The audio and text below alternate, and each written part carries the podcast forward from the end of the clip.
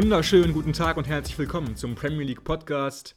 Schaut mal, wen ich euch gleich eingefangen habe. Mein Name ist Leon Kaminski. Und meiner Robin Held. Nach langer Zeit melde ich mich mal wieder zurück. Wir sind mal wieder hier live auf Sendung im Studio und heute auch mal zusammen. Das ist heute kein mieses Telefonat oder irgendwie eine Live-Schalte. Nee, wir sind Auge in Auge und werden uns gleich mal wieder duellieren um unsere hoch angesehenen Meinungen ja. rund um den englischen Fußball. Und ähm, ja, also wir haben halt wahnsinnig viel nicht besprochen, wenn wir ehrlich sind, in der letzten Zeit. Ähm, wir haben natürlich den England-Ausgang bei der EM gar nicht mehr thematisiert. Aber ich denke, das haben wir jetzt alle gesehen, wie das da ausgegangen ist. Und da bedarf es jetzt eigentlich auch nicht mehr unserer Meinung, nehme ich mal an. Ne? Nee, wurde ja in den Medien auch so breit getreten. Ich glaube, da wurden genug Infos an alle Zuhörer überschwemmt. Und deswegen würde ich sagen, wir starten direkt einfach mal mit äh, ja, Neuigkeiten rund um die neue Saison. Und ähm, wir haben uns überlegt, dass wir heute so ein kleines Manchester United Spezial an den Start bringen, weil die auf dem Transfermarkt gerade ganz klar die treibende Kraft sind. Ähm, ich denke, alle deutschen Fußballfans werden es auch mitbekommen haben. Jaden Sancho ist zu Menu gewechselt für eine Summe um die 85, 90 Millionen. Ähm, wir können mal ganz kurz direkt bei diesem Transfer bleiben. Ähm, Sancho soll natürlich jetzt ein wichtiger Teil werden in der Menu-Offensive in den kommenden Jahren. Ähm, was sagst du erstmal zu diesem Transfer grundsätzlich? Also hat sich ja jetzt, wenn man ehrlich ist, schon zwei, drei Jahre lang abgezeichnet. Also Sancho wollte immerhin, wurde jetzt auch äh, Marco Reus zitiert, dass es immer sein Kindheitstraum gewesen ist, also der von Sancho natürlich, bei United zu spielen. Und jetzt, ja, hat einfach alles gestimmt. Ähm, die Summe ist nochmal ein bisschen runtergegangen. Letzten Sommer wäre es wohl ein bisschen teurer geworden und für United ein Riesentransfer. Also ich glaube schon, dass es vorne nochmal eine neue Qualität reinbringt. Und ähm, ist nochmal ein Spielertyp, ich finde so, den gibt es nicht oft, ne? so ein bisschen dieses Straßenfußballer mhm. gehen, so. Also gefällt mir richtig gut. Ja, Sancho kommt ja auch aus Manchester. Ähm, dementsprechend war das natürlich jetzt so fast so wie so eine, wie so eine Heimkehr für ihn. Ähm, ganz interessant an der Ablösesumme an sich ist auch noch der Umstand, ähm, dass circa 10 bis 15 Millionen dieser 85 Millionen an Man City gehen, seinen Ausbildungsverein. Und somit ja, wird diese Summe für Dortmund natürlich immer kleiner. Und äh, im letzten Sommer haben sie ja noch eine viel größere Ablöse, Ablösesumme für ihn äh, ausgeschlagen. Damals waren das weit über 100 Millionen. Ähm, natürlich aus der, Res, aus der Retrospektive schon ein Fehler wahrscheinlich, ne? wenn man da sich jetzt ja, 10, 20, 30, 40 Millionen noch hätte äh, ja, quasi äh, sichern können im letzten Jahr. Ja, aber auch in der zurückliegenden Saison hat Sancho Riesenleistung gebracht, hat glaube ich auch zweistellig getroffen und vorbereitet. Also er hat Dortmund auch dahin gebracht, wo sie jetzt sind. Ähm, hat eine überragende Saison gespielt mit Haaland zusammen. Also irgendwo zahlst du ja auch dann dafür. Und ich finde, da kann man dann auch mal auf 10 Millionen verzichten. Ja, auf jeden Fall soll er jetzt, wie gesagt, äh, einer dieser Offensivreihe werden für die nächsten Jahre. Ähm, und gleich hat Man United nachgelegt auf dem Transfermarkt. Und ja, Sancho ist halt einer für die rechte offensive Außenbahn. Und sie haben jetzt auch noch einen neuen Innenverteidiger wohl an Bord geholt nämlich Rafael Varan von Real Madrid. Ein richtig großer Name da nochmal. Ähm, ich denke, er soll natürlich jetzt in den kommenden Jahren das Abwehrduo mit Harry Maguire bilden. Ähm, das ist schon wahnsinnig stark, ne? Ja, ist unglaublich. Also Real Madrid gehen so ein bisschen die Ikonen aus. Jetzt äh, neben Ramos auch Varan, also das gesamte Innenverteidiger-Duo, die ja, ich glaube, jetzt acht, neun Jahre auf Top-Niveau bei Real Madrid gespielt haben, ähm, verlassen beide den Verein. Ähm, Varan, unglaublich guter Spieler. Ich habe jetzt auch schon gelesen, dass man so ein bisschen zweifelt daran, wie schnell so eine Umstellung gelingt. Weil ich habe es gerade angedeutet, Varan hat jetzt so lange auf diesem Top-Niveau gespielt, aber eben durchgängig in Spanien. Und wenn ihr mal äh, Spiele in der spanischen Liga geguckt habt, das ist ein ganz anderer Fußball als in England. Also viel langsamer, ähm, der Spielaufbau, also kein hohes Pressing, keine, keine Dynamik drin, würde ich fast sagen. Also ich glaube, es wird eine extrem lange Zeit brauchen, bis Varan so richtig angekommen ist und auch diesen Spielstil ja adaptiert hat. Und ich bin gespannt, wie schnell das gelingt, weil das Potenzial, eine riesen, riesen Stütze hinten zu sein, hat er auf jeden Fall. Ja, Varan ist mittlerweile auch schon 28 äh, Jahre alt. Bisschen überraschend, man denkt, dass er eigentlich noch ein bisschen jünger wäre, aber er geht schon stramm auf die 30 zu.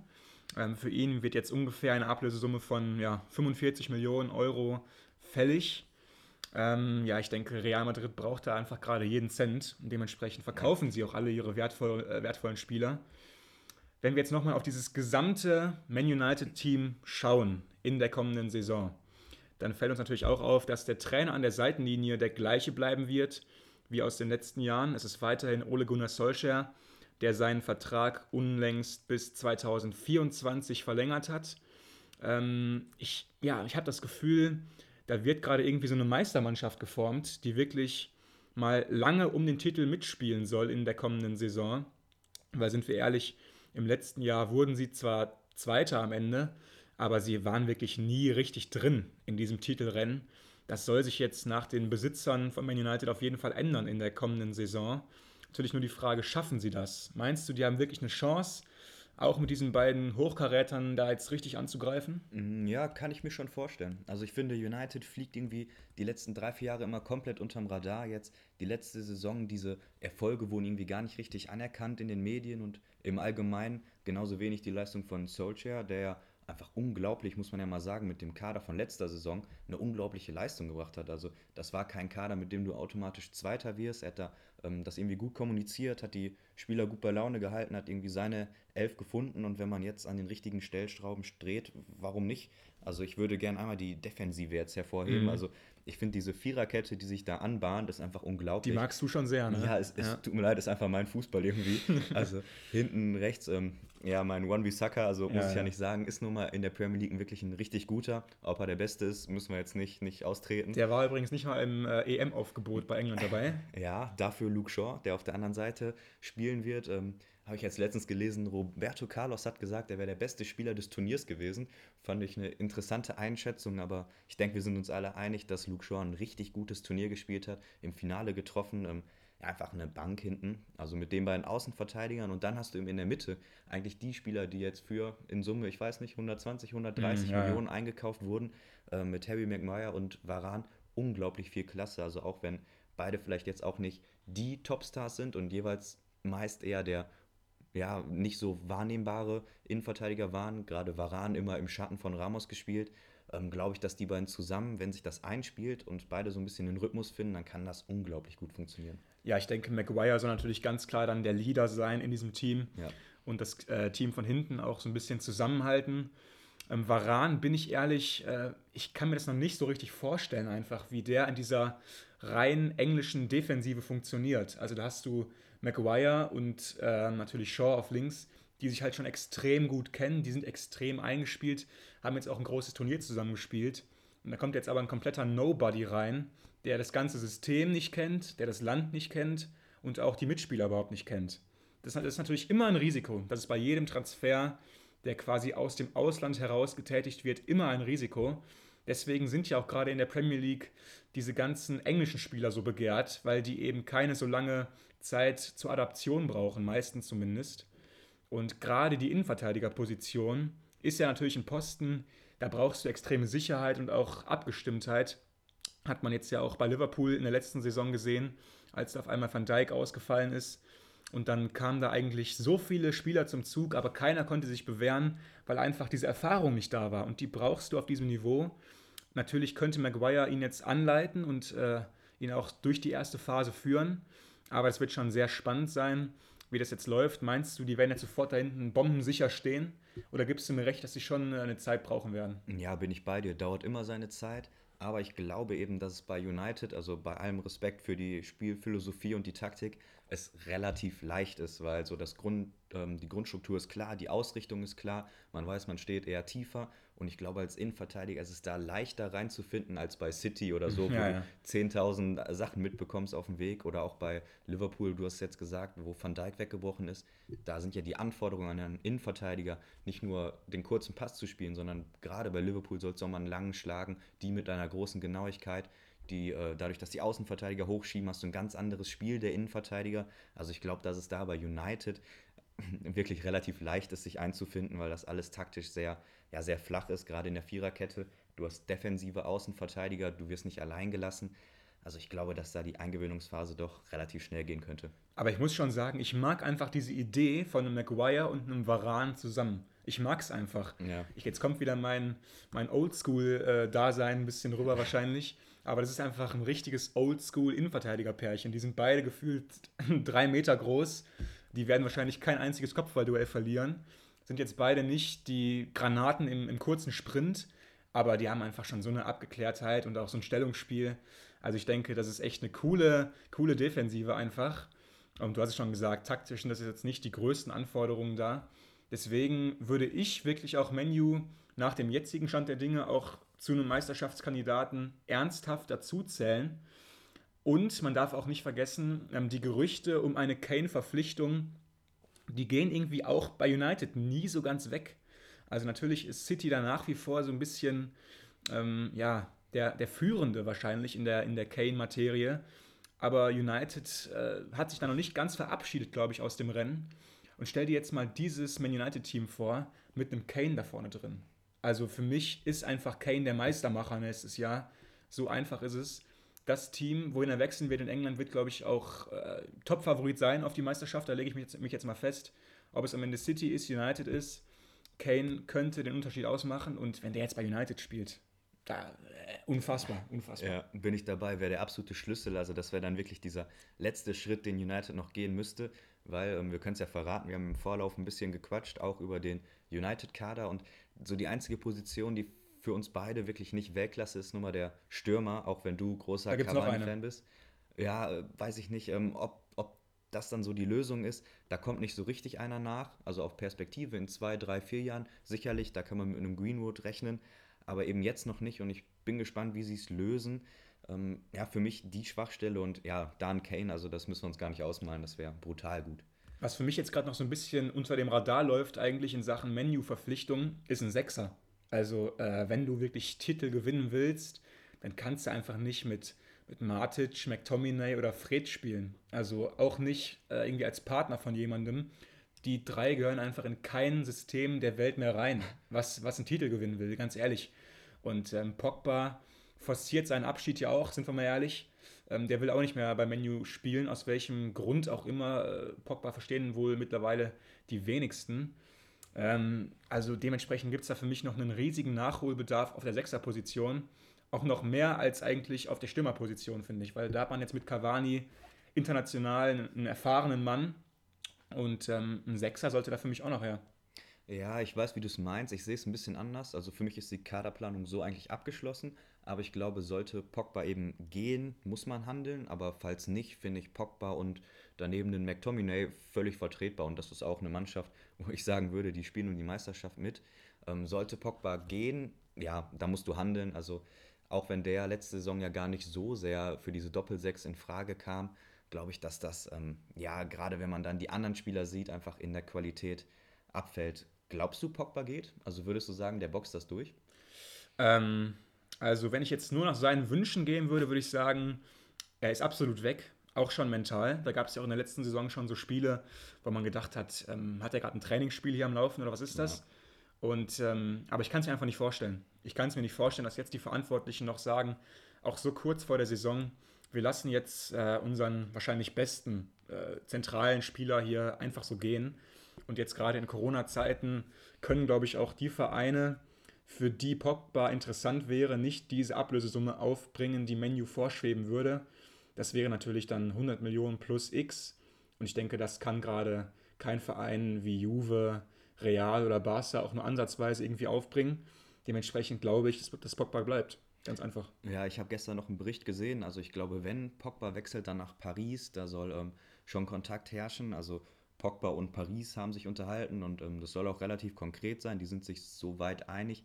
Nur das Riesenproblem ist natürlich zwischen United und Paris, weil es unglaublich schwierig ist, da sich einzufinden. Da waren jetzt schon mit Spielertausch hier und da im Gespräch, aber wenn United sich da nicht drauf einlässt, dann wird Paris niemals die Summen aufrufen, die United fordert. Und deswegen ja, bin ich eher skeptisch, ob der Transfer mhm. noch über die Bühne geht. Aber ja, wir werden sehen, wer für United wirklich wichtig, dass er bleibt.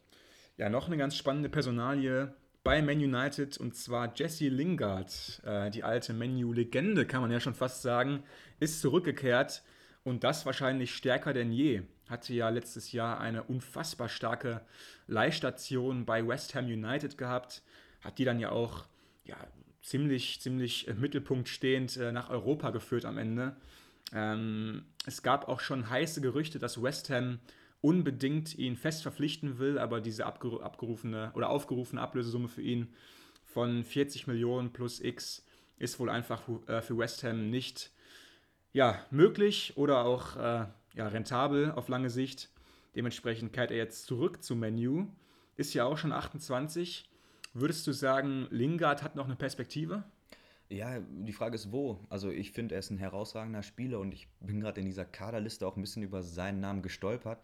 Aber wenn wir jetzt mal durchgehen, also auf welcher Position? Also ich glaube, ein Fernandes ist mal sowas von gesetzt. Also in dieser Zehnerposition, wo er sich ja am wohlsten fühlt, ist eher kein Platz da. Ich habe jetzt schon vorher gesagt, dass wir den vielleicht in der Sturmspitze verorten können, so ein bisschen als, als falschen Neuen. Fände ich extrem spannend. Meinst du wirklich? Ja, gerade mit Fernandes, Sancho, das sind ja alles Spieler, die den Ball gerne laufen lassen und warum nicht? Also Lingard hat ja gezeigt, dass er ein bisschen schießen kann. Mhm. Wenn du da noch vielleicht einen Greenwood auf dem Platz hast, warum nicht? Also ich finde, man kann das durchaus so flexibel spielen. Aber die Frage ist, wenn Solskjaer nicht diese Idee teilt, die ja vielleicht jetzt nicht gerade auf der Hand liegt, wo sonst? Also wo stellt man den Lingard auf? Also würdest du sagen, links gegen Rashford keine Chance? Ich würde sagen, nein. Okay, sehe ich anders. Äh, für mich hat Rashford keine gute Runde gespielt letztes Jahr bei der EM. Überhaupt nicht existent. Natürlich der verschossene Elfer im Finale war dann so ein bisschen noch die Krone auf dem Ganzen. Aber ähm, für mich, wenn ich Lingard wäre, würde ich wirklich links meine Chance äh, wettern vor der neuen Saison. Es gibt auch nach wie vor noch so ein paar Gerüchte um Rashford, dass er irgendwie eine langwierige Verletzung nach wie vor hat und dass das auch ein Grund sein könnte, warum er bei der EM nur sporadisch eingesetzt wurde. Und wenn das stimmen sollte, wenn Rashford wirklich seit längerer Zeit an einer langwierigen Verletzung laborieren sollte, ähm, dann hat Lingard absolut eine Chance. Also gegen einen nicht fitten Rashford in einer schlechten Form und Lingard in der Form aus dem letzten Jahr, da würde ich mich immer für Lingard entscheiden. Ja, absolut. Nein, kann ich, kann ich nachvollziehen. Das Einzige, was mir dann so in den Kopf schießt, ist dann, dass so ein bisschen dieser, dieser Top-Speed fehlt. Also wenn du mit Sancho, Lingard, Fernandes und dann Cavani spielst, dann ist da eben von allen Vieren keiner dabei, weißt du, der so richtig in die Tiefe geht, der diesen absoluten Top-Speed hat. Sancho? Nein, also ja, aber er kommt nicht darüber, dass du dem den 30-Meter-Pass in den Lauf schickst. Also er hat ja auch lieber den Ball am Fuß. Geht ins Dribbling gerne genau. und ja, ja, ja. Ist für mich kein, kein klassischer Spieler, den du schickst, wie ein Sterling oder ein Rashford. Mhm. Ja, also ich denke, das wäre schon eine extrem spannende Offensive auf jeden Fall. Und wer weiß, vielleicht ist da am Ende noch Harry Kane an Bord. Heute 28 geworden, herzlichen Glückwunsch. Ähm, ich würde sagen, Menu ausführlichst besprochen. Ähm, dann gehen wir einfach mal zum nächsten Thema über. Wir machen jetzt schon einen kleinen Cut aber ich denke, das ist natürlich auch ganz abwechslungsreich in irgendeiner Weise. Und zwar gehen wir jetzt zu zwei neuen Trainern in der Premier League. Und ähm, ja, auf jeden Fall sehr interessante Namen, die da jetzt einen neuen Job bekommen haben. Und zwar einmal eine, ja, man kann es schon so deutlich sagen, eine Premier League-Legende äh, in Patrick Vieira. Ähm, der ehemalige Arsenal-Kapitän gehörte ja dieser unfassbaren Mannschaft an, die auch die Invincibles genannt wurden, die Unbesiegbaren, als sie damals ungeschlagen Meister wurden. Jetzt ist er neuer Trainer von Crystal Palace, ist dort der Nachfolger von der englischen Trainerlegende Roy Hodgson und Vieira unterschreibt bei Crystal Palace einen Vertrag bis 2024 über drei Jahre. Ähm, ein sehr, sehr spannendes Projekt, finde ich irgendwie auf einmal Crystal Palace ist ja häufig so ein bisschen der gesichtsloseste Verein in der Liga, wird ja so beschrieben. Gilt so ein bisschen äh, ja, als Verein, der für nichts so wirklich steht. Und jetzt da aber so einen Charakter auch an die Seitenlinie zu holen, extrem spannend. Ja, auch gerade im Team, da steht ja viel Veränderung an. Also eine extrem spannende Aufgabe, aber auch, finde ich, gefährlich. Also ich finde, da kannst du auch so richtig auf, auf die Fresse fliegen, wenn ist du mutig. eine schlechte Saison hast, ja, dann vielleicht äh, früh gefeuert wirst, so ein bisschen wie ähm, Henri bei, ähm, wo war er noch, bei Anderlecht meine ich, wo, wo du dann schnell in so eine ja, schwierige Phase reinkommst. Ja, also ja, also äh, viel Risiko, aber kann eben auch richtig durch die Decke gehen und wenn er so ein bisschen seine Mentalität, seinen Spielstil mit reinbringt, ähm, warum nicht? Ja, auf jeden Fall. Und vor allem ähm, Vieira ist ja auch ein hochintelligenter Mann. Also äh, ja, auf jeden Fall ein sehr spannender Trainer. Kam er jetzt von äh, Nizza aus Frankreich hat er auch eine sehr gute Phase hinter sich gehabt. Ähm, du hast es gesagt, er ist halt noch wahnsinnig jung in seiner Trainerkarriere. Er ist ja auch ähm, erst aus den äh, 70er Jahren, er ist äh, 45 Jahre alt mittlerweile. Aber natürlich seine erste große Station in England auf dem Trainerstuhl. Und da gibt es halt immer Risiken. Ne? Und vor allem auch für einen ausländischen Trainer. Das haben wir auch schon mal, glaube ich, äh, vor längerer Zeit besprochen. Als ausländischer Trainer bist du in der Premier League auch immer so ein bisschen mehr unter Beschuss als Natürlich einheimische Trainer, natürlich jetzt auch nicht die ganz große Station bei Crystal Palace, Aber ich denke wirklich ein extrem spannendes Projekt und ähm, ja, vielleicht gibt er jetzt ja äh, Crystal Palace das bislang fehlende Gesicht. Das nächste Trainerthema bei uns auf der Agenda ist der neue Spurs-Trainer und ich konnte es wirklich nicht glauben, dass diese Trainer-Saga bei den Spurs nochmal ein Ende gefunden hat. Unglaublich, wer da alles schon gehandelt wurde als José Mourinho Nachfolger. Unfassbar. Äh, ich glaube, ich habe mich da auch ab und zu mal aufs Glatteis der englischen Presse führen lassen und habe da schon ein paar falsche Namen in den Raum geworfen. Am Ende wurde es eigentlich eine ziemlich naheliegende Lösung mit Nuno Espirito Santo, dem ehemaligen Trainer der Wolverhampton Wanderers, eine riesen Erfolgsgeschichte geschrieben bei den Wolves. Der Portugiese ist mit denen aufgestiegen aus der zweiten Liga als Meister damals, hat sie dann ja auch zwischenzeitlich in die Euroleague geführt und einfach ein, ja, ein extrem erfahrener Trainer mittlerweile auch schon. Gibt es ja immer dieses, ja, diesen kleinen Witz, dass er mittlerweile so eine portugiesische Nationalmannschaft geformt hat ähm, bei den Wolves. Mittlerweile gibt es ja auch schon einen portugiesischen Sportdirektor bei den Spurs. Und ich kann mir vorstellen, dass er auch noch den einen oder anderen Portugiesen verpflichtet. Also vielleicht, ähm, ja, das nächste Portugal in England, die Spurs. Was sagst du zu Nuno als neuem Trainer? Ja, du hast gesagt, so ein bisschen die, die offensichtliche Lösung. Also war ja auch schon ganz am Anfang im Gespräch, hat sich dann ewig hingezogen, weil noch ähm, Kleinigkeiten nicht gepasst haben und ist jetzt ähm, ja für alle Beteiligten gut Klarheit zu haben und ja, ist irgendwie so eine Sache, ich finde, das könnte passen. Also die Spurs ja auch eine spannende Trainerstation, aber auch da gefährlich. Also ich finde, zum jetzigen Stand kannst du noch nichts über die Spurs-Saison voraussagen. Es sind noch so viele wichtige Personalien noch offen. Ähm, Kaderplanung ist noch irgendwie so ein bisschen am Stocken. Ähm, Son jetzt verlängert, also mhm. ein großes Fragezeichen ja. konnte man klären.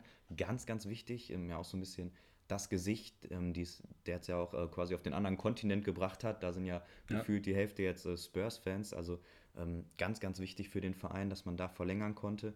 Äh, der andere große Name, Kane, dieses kongeniale Duo, ist immer noch offen, wird wohl den Verein verlassen, ähm, auch wenn das noch äh, natürlich in der Schwebe ist.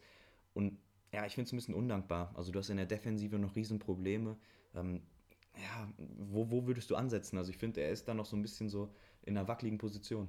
Also ähm, ich denke, die Thematik oder vielleicht auch so ein bisschen die Agenda, die jetzt da auf jeden Fall von Nuno zuerst angegangen werden muss, ist einfach dieses Team stabil zu machen.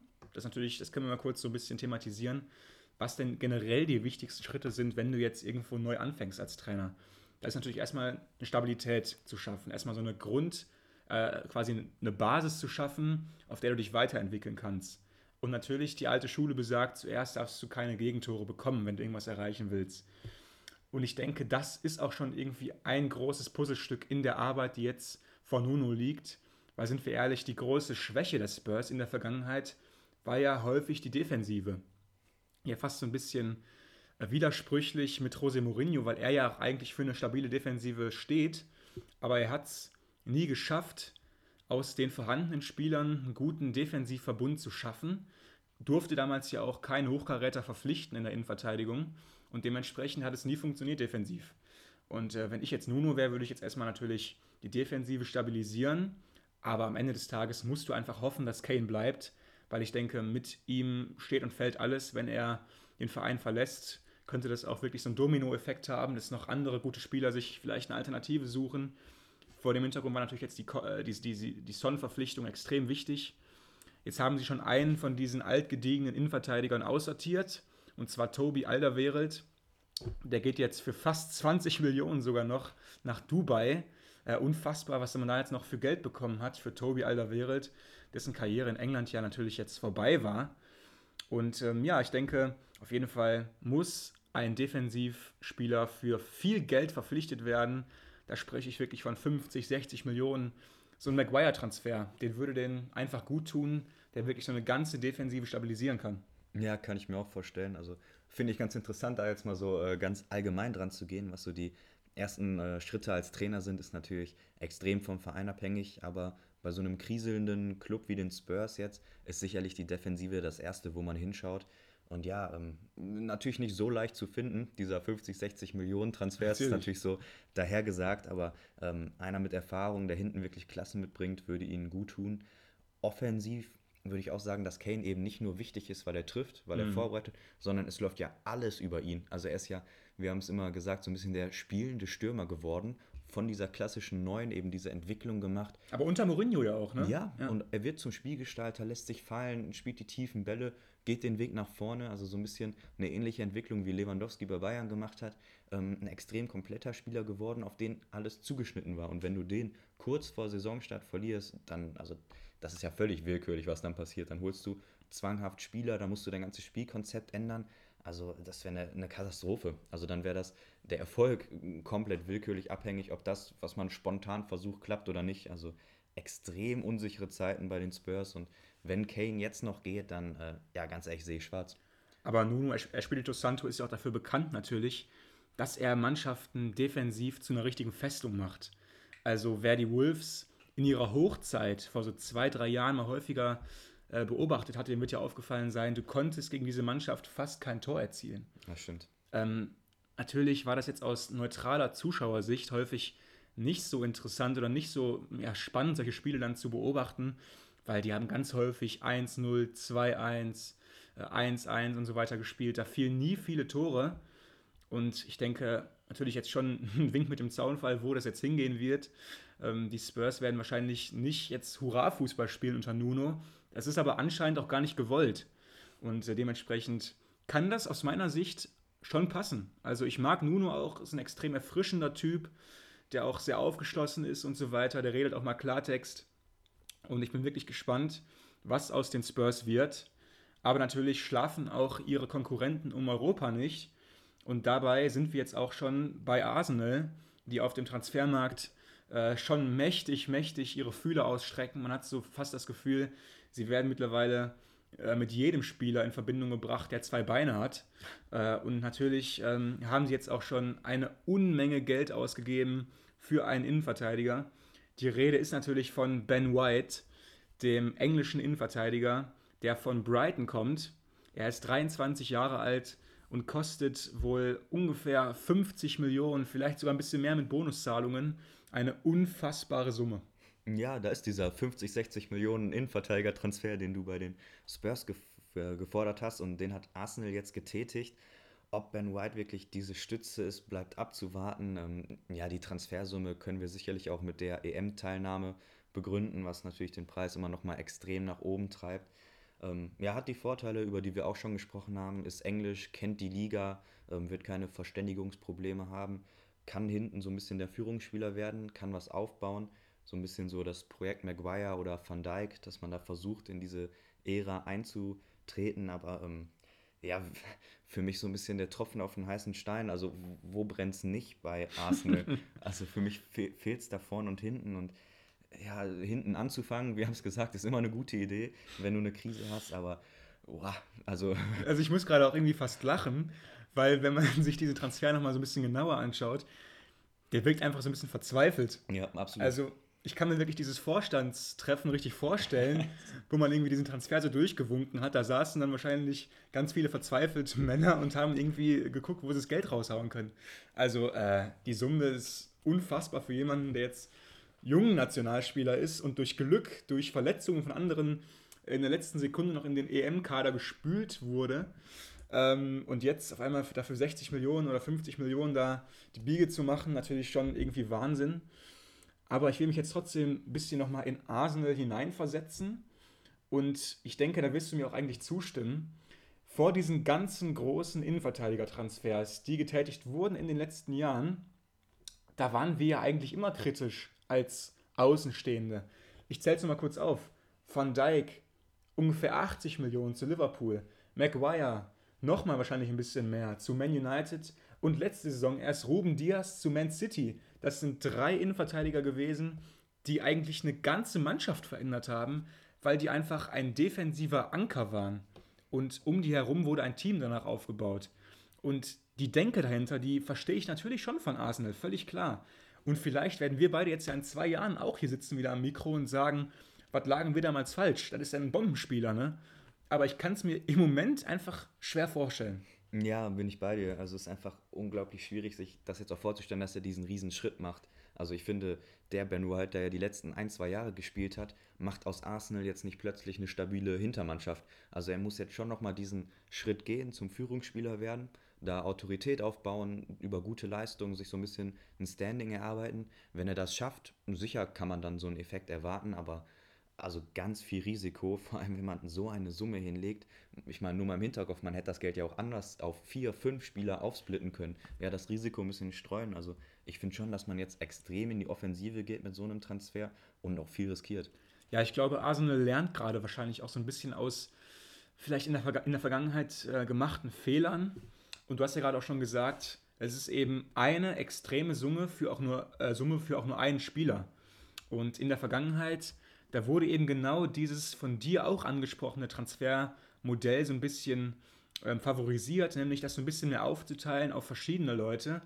Aber ich denke, die Zeit ändert sich gerade generell. Also Vereine suchen nicht mehr jetzt irgendwie äh, manisch diesen Spieler für 15 Millionen, ähm, den sie nicht kennen, der die Liga nicht kennt und der vielleicht einschlägt, sondern sie gehen wirklich so ein bisschen mehr auf die Spieler, die man kennt und geben dafür auch generell größere Summen aus. Und ich denke, vor diesem Hintergrund ist es prinzipiell eine Verstärkung. Aber natürlich muss man auch sagen, Ben White war jetzt auch noch kein Van Dijk. Also Van Dijk war ja auch schon vor Liverpool ein Abwehrchef über viele Jahre in der Premier League, halt bei Southampton damals. Aber White war ja nicht mal Abwehrchef bei Brighton. Der war immer eigentlich so ein bisschen der Partner von Louis Dunk. Und Louis Dunk war ja immer dieser große Hühne da hinten bei Brighton, der alles kommandiert hat. Und White war halt sein Partner. Und jetzt wird natürlich auch so ein bisschen von White verlangt, voranzugehen bei einem noch größeren Club. Ähm, ich denke, das wird schon auf jeden Fall interessant werden, wie sich White macht und ob er seine Ablösesumme auch nur annähernd rechtfertigt. Ja, dann hätte ich noch mal ein, zwei Fragen. Also ich, ich muss es einfach ansprechen. Granit Xhaka, ich, ich mag ihn ja. einfach extrem gerne, spielt ein EM-Turnier ja fabelhaft. Also ja. das, das, Spiel gegen Frankreich unglaublich. Hat Mourinho unglaublich auch gesehen. Gut. Hat Mourinho ja. auch gesehen. Und den lässt man jetzt gehen zu Mourinho. Er folgt ihm nach Rom. Man geht mit ähm, Smith Rowe so einen Weg, hat ihm jetzt ähm, einen neuen Vertrag gegeben, hat ihm die Nummer 10 gegeben, ihm soll die Zukunft gehören.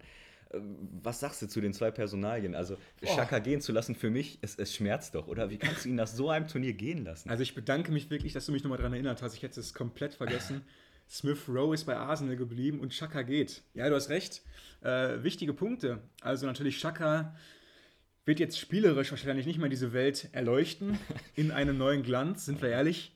Aber die EM war natürlich schon grandios. Ähm, du kennst ihn besser als ich. Habe ich recht, dass er so ein bisschen vielleicht auch einfach so ein Turnierspieler ist, der in so drei, zwei, drei Spielen einfach so extrem überzeugen kann? Oder sehe ich das falsch? Ja, offensichtlich. Also nein, er, du kennst ihn ja länger schon, auch in, in, in, der Liga quasi aus Deutschland. Ja, er ist mentalitätsmäßig einfach unglaublich und ich glaube, dass diese Spieler auch allgemein immer in so Turnieren glänzen, weil die einfach dann so dieses letzte bisschen aus sich rauskitzeln. Ähm, Schaka war schon immer dann in den Europapokalspielen bei Gladbach, wenn er nicht mit Rot vom Platz geflogen ist, überragend. Also ich glaube, er braucht diese Momente, er braucht diese großen Spiele und dann nur dann kommt er auch wirklich an seine Leistungsgrenze. Und ich denke auch, dass ihm einfach Italien als Fußballland liegen wird. Also ja, sind wir passt, ehrlich, passt. Äh, da ist ein bisschen Härte drin, nicht ganz so schnell wie in England. Das wird ihm liegen. José Mourinho ist einfach ein kluger Fuchs, der weiß, wen er zu rekrutieren braucht. Die andere Personalie, die du gerade angesprochen hast, Emil Smith Rowe, ähm, da blicke ich natürlich jetzt ein bisschen zwiegespalten drauf, weil wahrscheinlich der Verein, der ihm jetzt den Kopf verdreht hat nochmal, ähm, vor der neuen Vertragsunterschrift war natürlich jetzt mein Verein mit Aston Villa, weil wir alle Hebel in Bewegung gesetzt haben, um Smith Rowe zu verpflichten. Äh, wir haben, wie ich es, wie ich es äh, mittlerweile denke, mehrere Angebote auch für ihn abgegeben. Das erste war 30 Millionen Pfund schwer, das zweite war 35 Millionen Pfund schwer für diesen extrem jungen englischen ja, Zehner, würde ich äh, mal behaupten. Ähm, und Smith Rowe soll, soll, auch angetan gewesen sein von ähm, diesem Wechsel, auch natürlich von der Chance, mit Jack Grealish zusammenzuspielen, den er wohl sehr verehrt als Spieler und von dem er sich auch viele Sachen abgeschaut hat in seinem Spiel. Und ähm, ja, wie gesagt, Smith Rowe konnte da wirklich in letzter Sekunde nochmal äh, vom Wechsel gehindert werden. Jetzt mit einem fürstlichen Salär, wie ich es mittlerweile erfahren habe, für einen Jungspieler und eben der Trikotänderung, du hast es schon gesagt, eine andere Trikotnummer durfte er sich auch noch aussuchen. Und äh, ja, wenn ich Arsenal wäre, würde ich wirklich offensiv um Smith Rowe ein junges, hungriges Team aufbauen. Ich denke, es ist auch kein Zufall, dass Premier League-Vereine ihn unbedingt verpflichten wollten, weil alle einfach dieses Talent erkannt haben, äh, Chancen zu kreieren und den Ball zu halten. Das ist immer gefragt. Er bleibt bei Arsenal. Was glaubst du, wie wichtig kann äh, das sein, dass er jetzt geblieben ist?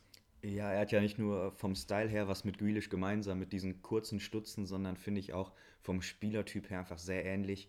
Äh, mit dem Ball unglaublich gut, kann ähm, Spieler aufziehen, spielt gute Pässe.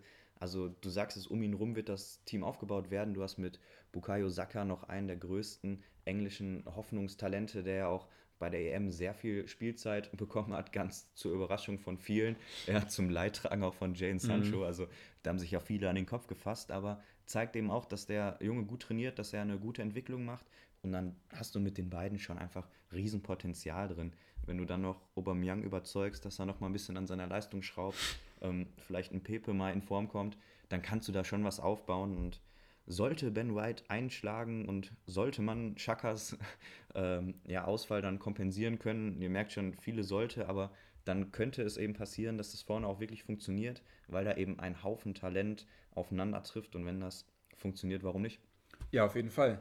Und ähm, es gibt natürlich noch andere spannende ähm, Personalien rund um Arsenal. Hier gibt es zum Beispiel auch ein Interesse an Zakaria von Gladbach. Ähm, er wäre halt natürlich so ein, so ein Spieler, der das dann natürlich toll könnte, diese Defensive oder diese Zentrale unter Kontrolle zu bringen. Du kennst Zakaria ja auch gut von Gladbach. Ähm, würdest du sagen, dass ihm die Premier League liegen würde, generell, unabhängig von Arsenal? Ja, es wäre ein Traum. Also ich bin ehrlich, also der passt auch in dieses Team unglaublich gut rein. Ist ein ähm, Spieler ganz schwierig zu beschreiben. Also ich kenne auch kaum andere, die so spielen. Geht so ein bisschen in die Richtung Kanté von den Laufwegen her, also extrem weite Wege, kommt viel über die Zweikämpfe, ist unglaublich schnell. Also hat auch in Gladbach immer mal wieder Innenverteidiger gespielt in einer Fünferkette. Ähm, ja, also ich bin ein riesen, riesen, riesen Fan. Für mich individuell mit Abstand auch der Beste bei Gladbach. Und wenn es Arsenal gelingen sollte, ihn zu holen, ist das ein ganz dickes Upgrade zu Schaka und auch ein viel modernerer Spieler, ein viel schnellerer Spieler. Und ähm, ja, er könnte so ein bisschen das Bindeglied sein, eben zwischen dieser neuen, stabilen Defensive und vorne dem vielen Talent und dem vielen Tempo. Ja, ich denke mal, er würde dann mit Thomas Partey eine Doppel-6 bilden, die auf jeden Fall natürlich physisch einfach ja, granatenmäßig ist. Also äh, zwei absolute Monster da. Ähm, da wird wenig vorbeikommen äh, sein, auf jeden Fall, wenn das natürlich erstmal sich materialisieren sollte. Und abschließend haben wir noch ein sehr, sehr heißes Gerücht über das natürlich ich besonders gerne nochmal sprechen möchte zum Abschluss dieser Folge. Und zwar Leon Bailey von Bayer Leverkusen soll ganz, ganz oben auf der Liste von Aston Villa stehen. Ähm, Leon Bailey äh, will unbedingt wechseln, hat er mittlerweile gegenüber mehreren Medienanstalten ähm, ja, verkündet. Er will unbedingt wechseln. Und was ich von Leverkusen gehört habe, ist man da wohl auch bereit, ihn ziehen zu lassen, wenn der Preis stimmt. Da soll die Vorstellung äh, 35 Millionen Euro betragen. Und wenn ich so ein paar Jahre nochmal zurückschaue, so ein, zwei Jahre, ähm, als er seine Hochphase hatte, da wurde ja auch zum Teil schon Bayern München gehandelt als äh, nächster Arbeitgeber für Leon Bailey. Extrem schneller, wendiger Spieler auf Außen, auch ziemlich torgefährlich mit einem guten Abschluss auch. Äh, einfach ein kompletter Flügelspieler für mich wirklich. Mittlerweile natürlich sind die Vereine nicht mehr Bayern München, mit denen er da in Verbindung gebracht wird. Aber natürlich, äh, was wäre das für ein Transfer für Villa? Ja, ich bin nicht ganz so angetan wie du. Also nicht? Ich, ich bin bei dir. Vor oh. ein, zwei Jahren hätte man äh, so einen Transfer mit Freude verkünden können, aber er hat eben seitdem nicht mehr diesen nächsten Schritt gemacht. Also man hat bei Leverkusen das auch dementsprechend begründet und hat gesagt, dass man eben nicht glaubt, dass Liam Bailey bei Leverkusen jetzt noch den nächsten Schritt, den übernächsten Schritt wirklich zur Weltklasse hin machen kann, sondern das stagniert alles so ein bisschen, so dieser, dieser Letz-, dieses letzte bisschen fehlt. Und ja, er selber und auch äh, Leverkusen erhofft sich dann auch, dass das vielleicht woanders funktionieren kann. Ähm, ob Aston Villa dann die richtige Station ist, ob das ein leichtes Umfeld ist, wage ich mal zu bezweifeln. Also in der Premier League als Flügelspieler, ähm, da kommt einfach eine Härte auf ihn zu. Ich weiß nicht, ob das, ob das so ein Match ist. Ähm, aber natürlich, gerade im Abschluss, also was der für Traumtore gemacht hat in der Bundesliga mit seinem linken Fuß, mhm. ähm, wäre spannend. Dann vielleicht ein bisschen als ähm, Konkurrent für Traoré bei Aston Villa. Ja, wäre ein spannender Transfer, aber ich bin nicht ganz so euphorisch wie du, muss ich gestehen. Ja, auf jeden Fall finde ich, sind seine Daten gar nicht mal so schlecht aus der letzten Saison. Sind jetzt keine Fabelzahlen natürlich, aber in 30 Bundesligaspielen 9 Tore, 9 Vorlagen, das sind 18 Scorer. Auf jeden Fall für mich sehr annehmbar. Und äh, ich kann es mal kurz jetzt äh, so ein bisschen imaginisieren für euch. Diese Vierer-Offensive äh, wäre wär dann äh, quasi äh, bestehend aus Emiliano Buendia, Rechtsaußen, für 40 Millionen ist natürlich gekommen von Norwich. Dann denke ich mal, würde ähm, Grealish irgendwie auf der 10 spielen, Bailey auf links. Äh, natürlich jetzt die Frage, ob Bailey dann eher rechts oder links spielen würde. Ähm, ich denke, er kann beides. Aber wir würden wahrscheinlich eher einen auf links brauchen, deswegen ähm, kann er das auf jeden Fall machen, finde ich. Und dann Watkins vorne drin. Das ist äh, super. Also, wenn ich jetzt als Aston Villa-Fan äh, mich erinnere, wo wir, wo wir da vor drei Jahren standen, offensiv, da war dann Albert Adoma und Andre Green. Kennst du die? Hast du die schon mal gehört? Weißt du, wo die heute spielen? Nee, also äh, Zweitligaspieler und jetzt werden wir dann mit Leon Bailey in Verbindung gebracht. Äh, super, also wenn das klappen sollte, natürlich absolut top. Was würdest du sagen? Dann nächstes Jahr sicherer Euroleague-Anwärter oder? Euroleague-Anwärter ja, sicher nein. Also ähm, bleibt abzuwarten, ob das dann wirklich so stabil ist. Ich bin da vor allem immer skeptisch, wenn du bei vier Offensiven zwei neu holst. Also du veränderst ja das gesamte Struktur. Äh, Struktur die ganze Struktur. Die, die ganze Struktur, ich glaube, so sagt man es richtig genau. auf Deutsch. Ähm, ja, bleibt abzuwarten, wie schnell sich das findet. Ich finde, sowas muss ich auch einspielen. Also, wenn ich mit jemandem offensiv zusammenspiele, dann weiß ich ja, wie der tickt. Ich weiß, welche Situationen der gerne hat, welche Pässe der gerne mhm. bekommt. Und sowas muss ich eben finden. Und gerade jetzt mit ähm, dem Hintergrund der EM ist es schwierig in dieser kurzen Vorbereitung sich ja. zu finden. Und ich glaube, dass man da ein paar Wochen braucht, auch noch in den Saisonstart hinein, und ich befürchte, dass man da viele Punkte schon dann liegen lässt, die du brauchst, um, wie du sagst, ein sicherer Euroliga-Wärter zu sein. Ja, du sagst es auf jeden Fall. Äh, die EM spielt auch noch einen Faktor natürlich nach wie vor. Ähm, ganz kurz als Beispiel: Spieler wie Jack Grealish, Tyrone Minks, die kommen jetzt erst wieder zu ihren Clubs, also in dem Fall zu Aston Villa. Und ich habe gerade hab mal nachgeschaut, der Saisonstart ist in England bereits am 14.08. Das ist ein bisschen mehr als zwei Wochen Zeit. Ja. Das ist nicht mehr viel. Und die sind jetzt auch schon wochenlang im Training, haben ihre Fitness da schon komplett hochgepusht. Alle, die sind jetzt fast schon wieder auf ihrem Höhepunkt. Ähm, also da sollten Transfers auf jeden Fall jetzt mal demnächst über die Bühne gehen. Gilt natürlich für alle Vereine, aber natürlich ist das auch jedes Jahr die Problematik, die sich alle Vereine gefallen lassen müssen. Deswegen mögen wir es ja auch irgendwie so, weil man nie weiß, wer kommt jetzt noch und dann ist irgendwann Deadline Day und dann geht es immer wieder auf diese Deadline zu und die ganzen Transfergerüchte ploppen nochmal auf. Und äh, bis dahin ist ja noch ein bisschen Zeit, also bis das ganze Transferfenster schließt. Ähm, ich denke, wir sind optimistisch, dass da noch einiges passieren dürfte auf äh, der Zielgerade. Und das soll es aber erstmal heute gewesen sein für uns. Haben wir doch wieder länger gelabert, als wir es eigentlich vorhatten. Ähm, hat mich natürlich riesig gefreut, dich mal wieder hier am Podcast Mike begrüßen zu dürfen. Wie hat es dir gefallen? Ja, hat mir Spaß gemacht. War mal wieder ungewohnt frisch, hier frisch aus dem Urlaub, ne? Ja, hat, hat, eine, hat ein gutes Stück gedauert, aber hat mir sehr viel Spaß gemacht und die 40 Minuten haben wir auch diesmal geknackt, also ganz verlernt haben wir es nicht. nee, ich glaube, äh, wir werden es nie verlernen. So, äh, dann machen wir jetzt mal hier den Deckel drauf. Ähm, wir bedanken uns sehr für euer Zuhören und wir freuen uns schon wieder sehr auf die neue Saison. Sind motivierter denn je und ähm, sagen jetzt schönen Sommer euch. Macht's gut, Leute. Ciao. Ciao, ciao.